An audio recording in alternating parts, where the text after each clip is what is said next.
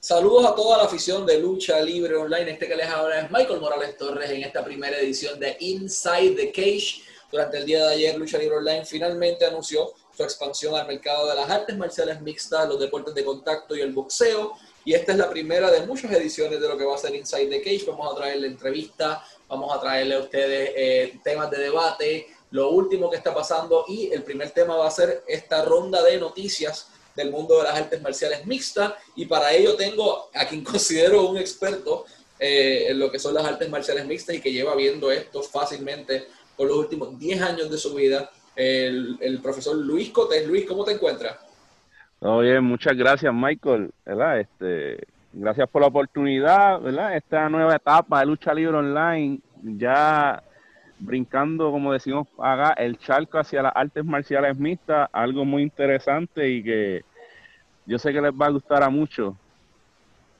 Entiendo que, este crossover era necesario, eh, ya era hora de expandirse a otro mercado. Y el fanático de la lucha libre, por lo general, disfruta muchos de ellos lo que es el MMA, específicamente la cadena o la marca UFC o Bellator. Así que vamos, sin mucho preámbulo, vamos a, lo que vinimos, vamos a hablar de las noticias. Eh, allá, allá. y hay varias cosas que me llamaron la atención, pero lo primero es que Figueiredo, peleó este fin de semana ante Brandon Moreno, de Baby Assassin, Brandon Moreno, que es otro tema también de, de, pues, de este ronda, aunque vamos a estar hablando, Inside the Cage. Pero me resulta interesante porque vimos a Figueiredo eh, no tan aguerrido como por lo general lo vemos, no tan dominante. Y resulta ser que después de la entrevista, después de la pelea, mientras estaba en la entrevista, eh, Figueiredo menciona que, él estaba en el hospital la noche antes y todo el mundo se queda como que, pero espérate, ¿qué rayos hace este tipo que estaba en un hospital metido peleando? Entonces Dana White en la conferencia de prensa posterior al evento UFC 256 menciona eh, que efectivamente el campeón mundial flyweight de la UFC, Davison Figueiredo, estuvo hasta las 2 de la mañana o 2 de la madrugada en el hospital, que eso es técnicamente el mismo día de su pelea ante Brandon Moreno, por lo que él describía como, como una infección estomacal. No hay más detalles sobre qué era específicamente lo que tenía, eh, así que eso habría que esperar a la contrafuente lo confirmen, pero sí estuvo en el hospital hasta las 2 de la mañana y aún así Figueiredo tomó la decisión de ponerse los guantes, de subirse los pantalones y treparse al octágono para no fallarle a nadie, no fallarle a su oponente, no fallarle a la afición, no fallarle a Dana White. Y Lu, el tipo que se trepa a un octágono estando mal de salud, recién saliendo del hospital, mano, hay que tener, hay que tener un corazón enorme como lo tiene Figueiredo para eso. ¿Qué tú crees del valor que tuvo Davison Figueiredo para treparse a un octágono y dar la cátedra que dio literalmente enfermo? Sí, este, hay que resaltarlo, ¿verdad? Estos, estos tipos cuando se suben al octágono, ¿verdad? Ya de, de por sí pues tienen el coraje, pero hacerlo enfermo, ¿verdad? Tal vez me acuerda hace unos meses atrás que Khabib subió también lastimado de un pie y logró la victoria también, ¿verdad? Eso dice mucho de, estos peleadores, de estos artes marcialistas, que no importa este lo que estén pasando, muchos de ellos no quieren poner nada de excusa, ¿verdad? Porque podrían utilizarse si lo sacan de la cartelera, ok, tiene esto de excusa por esto lo otro, pero no, aquí demostró el coraje y, aunque fue una decisión mayoritaria, pues sigue siendo el campeón Figueiredo. Y es un resultado muy curioso porque esa pelea en particular Figueiredo pegó un golpe bajo que le costó un punto en, uno de los rounds y si no hubiese sido por ese golpe bajo, Figueiredo enfermo hubiese ganado la pelea. Que eso no le hubiese quedado duda a nadie, eh, pese a que Brandon Moreno tuvo un desempeño increíble en esa pelea pero eh, Figueiredo lució excelente también. Lu, eh, pasó algo hoy eh, que Ariel Helwani reportó y llamó la atención de todo y, quiero que nos hables de eso porque yo entiendo que esa es la noticia del día, brother. Sí, y es que nada más y nada menos que el soldado de Dios, Joel Romero, firmó con Bellator, ¿verdad? Y Ariel Helwani confirma que Joel Romero llegó a un acuerdo para hacer múltiples peleas dentro de Bellator, que podemos decir que es lo más cercano a una competencia a UFC, ¿verdad? Sabemos que UFC es, enorme, pero pues Bellator es la otra opción y se está poniendo muy interesante, ¿verdad? Este, y se espera que ya esté todo eso en papel y tinta lo más rápido posible, lo más pronto posible, ¿verdad? Y es interesante, Michael, porque Joel Romero, nosotros vimos su trayectoria por USC, vimos sus oportunidades por, los títulos, nos sorprendió mucho su salida, pero entonces ahora hace más interesante el, el, ambiente en Bellator, ¿verdad? Porque si. No sabemos si, si ya definió si se va middleweight también en Bellator o light heavyweight.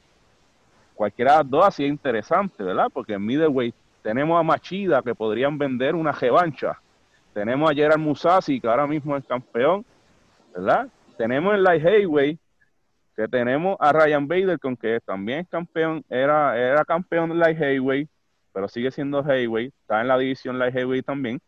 Tenemos a Nenkaf, eh, no sé si, si me equivoco ahí el, el, apellido, que es el campeón, Nenkov, que derrotó a Ryan Bader de una forma brutal, ¿verdad? Y tenemos ahí a Phil Davis, tenemos a La Wall, tenemos a un Anthony Johnson, que podrían eh, esto concretar varias peleas interesantes en Bellator.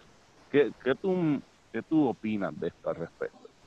Eh, Lu, Vadim fue entrenado, el campeón actual, eh, y él protege, el protege como tal de, de Fedor, de Fedor Emelianenko.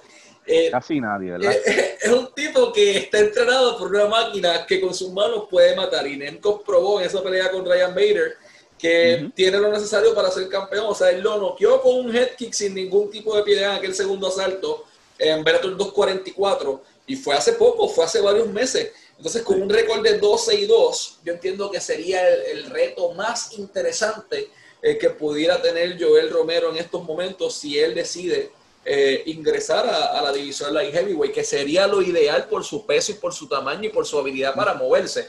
Porque entonces se mete a la división middleweight. Eh, pues perfecto, va a tener la ventaja tal vez en tamaño que el resto de las personas, pero al otro lado tiene a, a Musashi, o sea, un veterano que es el campeón actual del peso middleweight, que tiene 47 victorias en su récord, pero derrotar a Musashi no sería tan importante mensaje como decirle al mundo, le acabo de sonar la cara a un tipo que tiene 12 y 2 de récord, o acabo de sonar también a Ryan Bader, que es el campeón heavyweight, y si me da la gana voy a la división heavyweight y le quito su propio título. O sea, eh, estamos hablando de que en estos momentos es sin duda alguna la firma más grande que acaba de hacer eh, Bellator en este año. Eh, tiene muchísimo que ofrecer. Y, y, Joel Romero, el Soldier of God, eh, cubano, un latino que, que, puede ofrecerle mucho a, a, a Bellator podría convertirse en un futuro cercano en lo que es la cara de, esta empresa que está buscando como un nuevo aire. Sí, perfecto, la gente critica y dice, ah, si lo único que trae son ex UFC, pero bueno, Nemkov, que yo sepa, es uno de los mejores peleadores en su división en el mundo entero. Y es lo que estuvo antes fue en Rising. Él no es un tipo que ha pasado por UFC, al igual que él hay muchas personas que, que no han pasado por la marca UFC. Yo entiendo perfectamente que esta pelea entre Joel Romero y, y Vadim Nenkov es lo que necesita Bellator para catapultar sus ventas en pay-per-view. Y Lu, estamos en esto, vamos a cambiarle el orden un poquito a la cosa. Mencionamos pay-per-view. Eh, hubo alguien que salió diciendo algo por ahí hoy en contra del primer peleador que mencionamos, que es Figueiredo. Eh, ¿Qué nos puedes hablar de qué rayos acaba de decir Dimitri Johnson? Pues Mighty Mouse, el anterior campeón de las 125 libras, que tuvo 10 defensas, fue lo más cercano tal vez a un Anderson Silva, eh, pero podemos decir en, su división, ¿verdad? Y dijo lo siguiente sobre Figueiredo, creo que sus habilidades son fenomenales. Ahora, se traducirá eso, las habilidades en él logrando vender 700 mil pay-per-view? No tengo idea. Eso nos dijo Dimitri Johnson.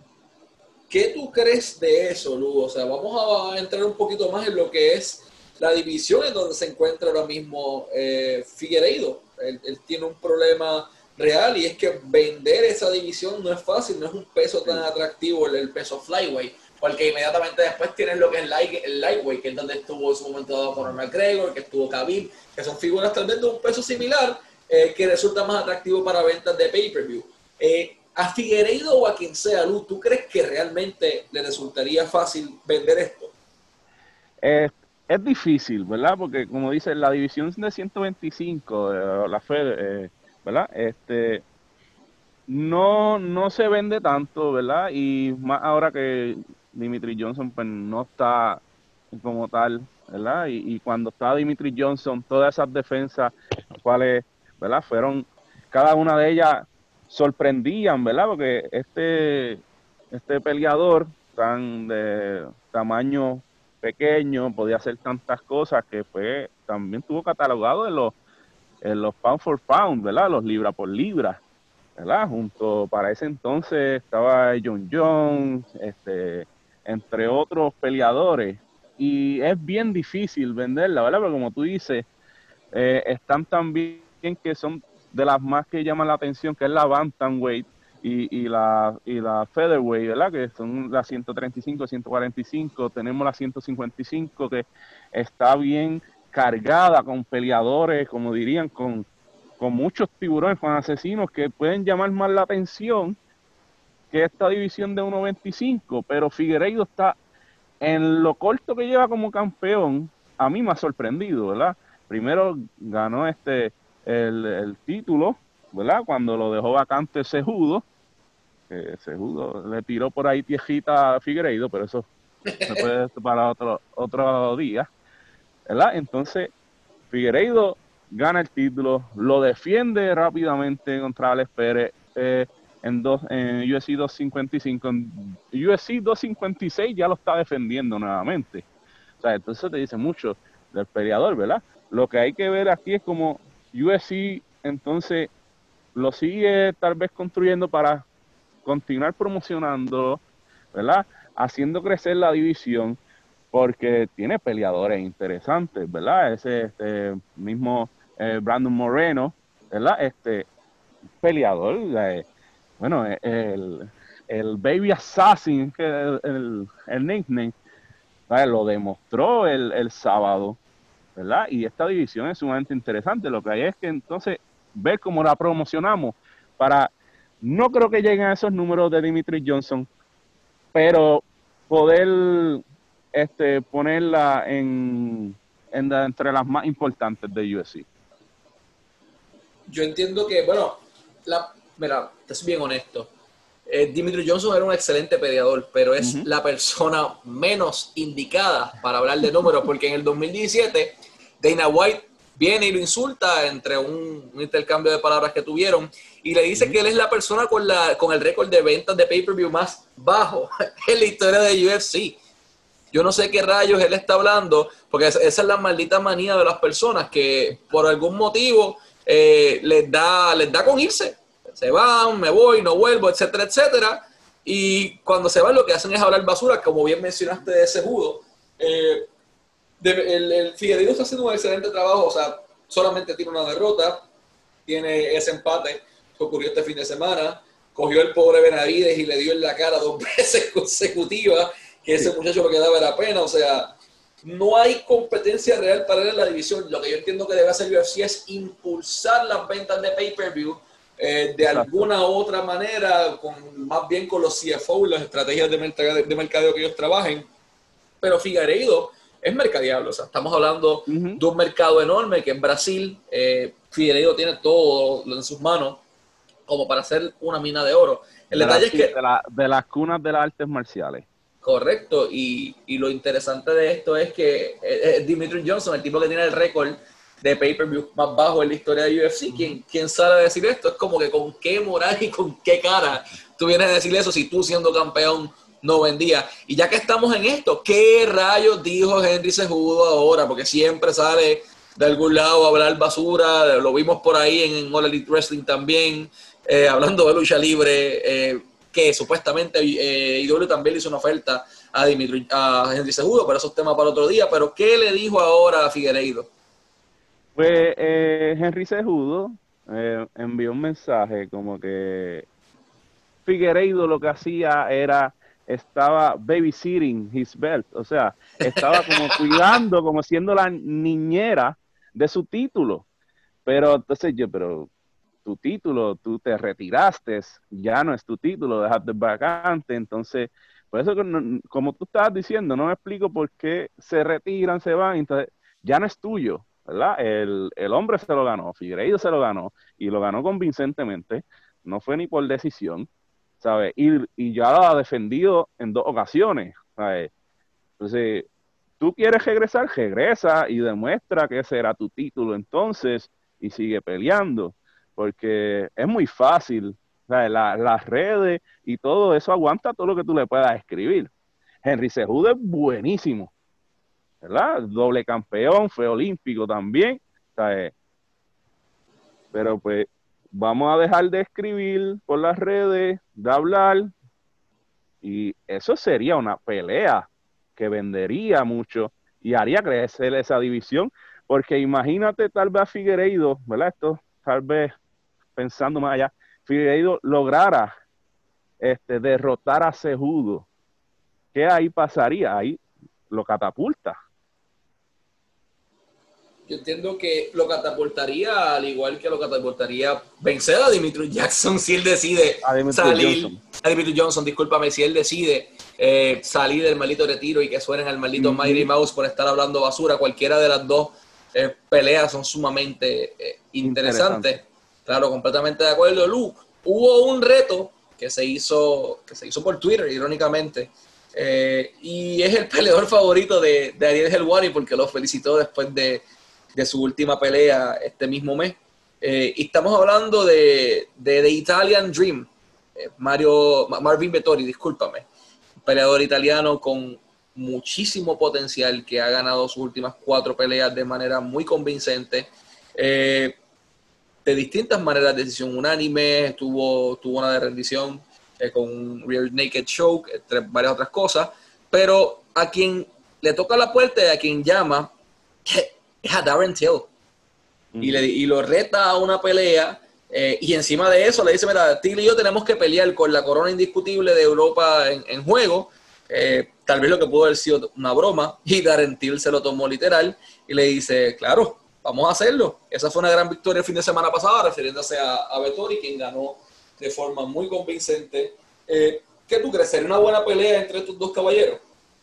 sería este yo creo que sería una buena pelea. Da, Darentil es un peleador que no echa para atrás, ¿verdad? Que siempre está dispuesto a pelear con quien sea. No le importa si quieres esto a, los puños, como quieras pelear. Y es un tipo fuerte, ¿verdad? Eh, y, eh, y Vettori está tirando ya tal vez a los que estén rankeados más arriba en, en esa división. Y Darentil es uno de ellos tú quieres hacer un nombre, puedes comenzar por dar en Tile un buen peleador para hacerlo. Claro, porque él viene ahora mismo, tío, de, enfrentarse a no cualquier payaso, se estaba enfrentando a, Robert Whittaker, que pues todos sabemos su historial, eh, y fue una derrota pues justa, o sea, estábamos hablando de, de un tipo que fue campeón middleweight, y aquí el detalle está en que Vettori viene creciendo como una espuma, pudiera ser que en el 2021 fácilmente se acomode entre los primeros cinco eh, rankeados en, su peso. Y vamos ahora para lo último, vamos a para lo último lo que es, eh, como dicen en Latinoamérica, la carnita al asador. Vamos a dejar lo último para el final, la cherry en el pastel, como decimos en Puerto Rico. Y es la historia de, de lo que es Brandon Moreno. Este, tiene una historia impresionante y él es el primer peleador nacido en México en retar por un campeonato en, UFC. Sabemos que hay otros mexicanos o personas de sangre mexicana que han retado por títulos, pero no nacidos en México. O Moreno es de Tijuana, del norte de México. Y lo más interesante es que este caballero pagó sus propios entrenamientos y, eh, de MMA y todo este sacrificio desde los 12 años, mientras a su vez él entrenaba MMA, él trabajaba en el negocio familiar que ellos trabajan vendiendo piñatas y fabricando piñatas en, Tijuana. Y fue esa venta de piñatas lo que le pudo llevar a, a, hacer lo que es hoy día. Y entonces esa pelea fue un empate ante Figueiredo. Dejaron la puerta abierta claramente para una próxima pelea. dos jueces la vieron empate, un juez la vio a favor de, la otra persona. Y, lo interesante de esto es que en entrevista con, con Raymond de ESPN, él menciona que pues, lo, su motiva historia de cómo él logró conquistar eh, este sueño de ser un arte marcialista. Eh, y lo hizo, pues, sacrificándose desde una joven edad vendiendo piñatas, el primer peleador mexicano, o sea, nacido en México, entre tal por un título. ¿Cómo ves el futuro de este caballero de Brando Moreno? Wow. Eh, luego de esa pelea del sábado con Figueiredo, o sea, van, vienen muchas cosas buenas para él. Ten cuidado si viene una posible revancha, aunque pues digan tal vez que si no hubiese sido por el golpe bajo, pues hubiera ganado en todas las tarjetas Figueiredo. ¿verdad? Pero lució muy bien, ¿verdad? Aunque en los primeros dos asaltos Figueiredo estaba dominando, eh, mm, eso no fue este, eh, cosa para él, para quitarse, sino que los, los, los últimos dos asaltos, ¿verdad? Que son los asaltos de campeonato, como dicen, no este, seguía hacia adelante castigando a Figueiredo, que hasta podía verse en problemas. Eh, y este muchacho, ¿verdad? Podemos decir que tal vez sea un futuro campeón, ¿verdad? Después del desempeño que vimos el sábado, no lo dudaría, ¿verdad? Pero es como la misma situación en Figueiredo, habría que buscar a ver este, cómo seguir construyéndolo, seguir vendiéndolo y hacer eh, los macheos interesantes, ¿verdad? Porque sería bueno o sea, ver a eso Sejudo, a Johnson, regresar a hacer peleas con alguno de ellos, ¿verdad? Este, porque la, la división 1.25 es, es un poquito complicada, porque pues no hay como que muchos peleadores así que, por decirlo así, como que pudieran venderlo. Moreno se está convirtiendo en uno, ¿verdad? Y es que y es alguien que tú puedes mercadear, eso es otra cosa y es importante. Bueno, Lu, eh, creo que nos quedamos sin tiempo. Hay muchos temas pasando en UFC, en Bellator y en el mundo de la MMA. Esperamos en un futuro muy cercano traerles temas también de boxeo. Esta fue la primera edición de Inside the Cage con el profesor Luis Coté. Lu, te agradezco por el tiempo y a todos los fanáticos siempre manténganse al pendiente de Lucha Libre Online en el website luchalibre.online, en Facebook, YouTube, Instagram, Twitter, Spotify Apple Podcast, Google Podcast y Anchor Podcast como Lucha Libre Online. Siempre deseándote el mayor de los éxitos también eh, en todo Lu, en todos tus planes y esperamos que esto sea el primero de muchos. Muchas gracias por tu tiempo. Gracias a ti, Michael. Gracias por la oportunidad y espero se repita. Esperamos que sí.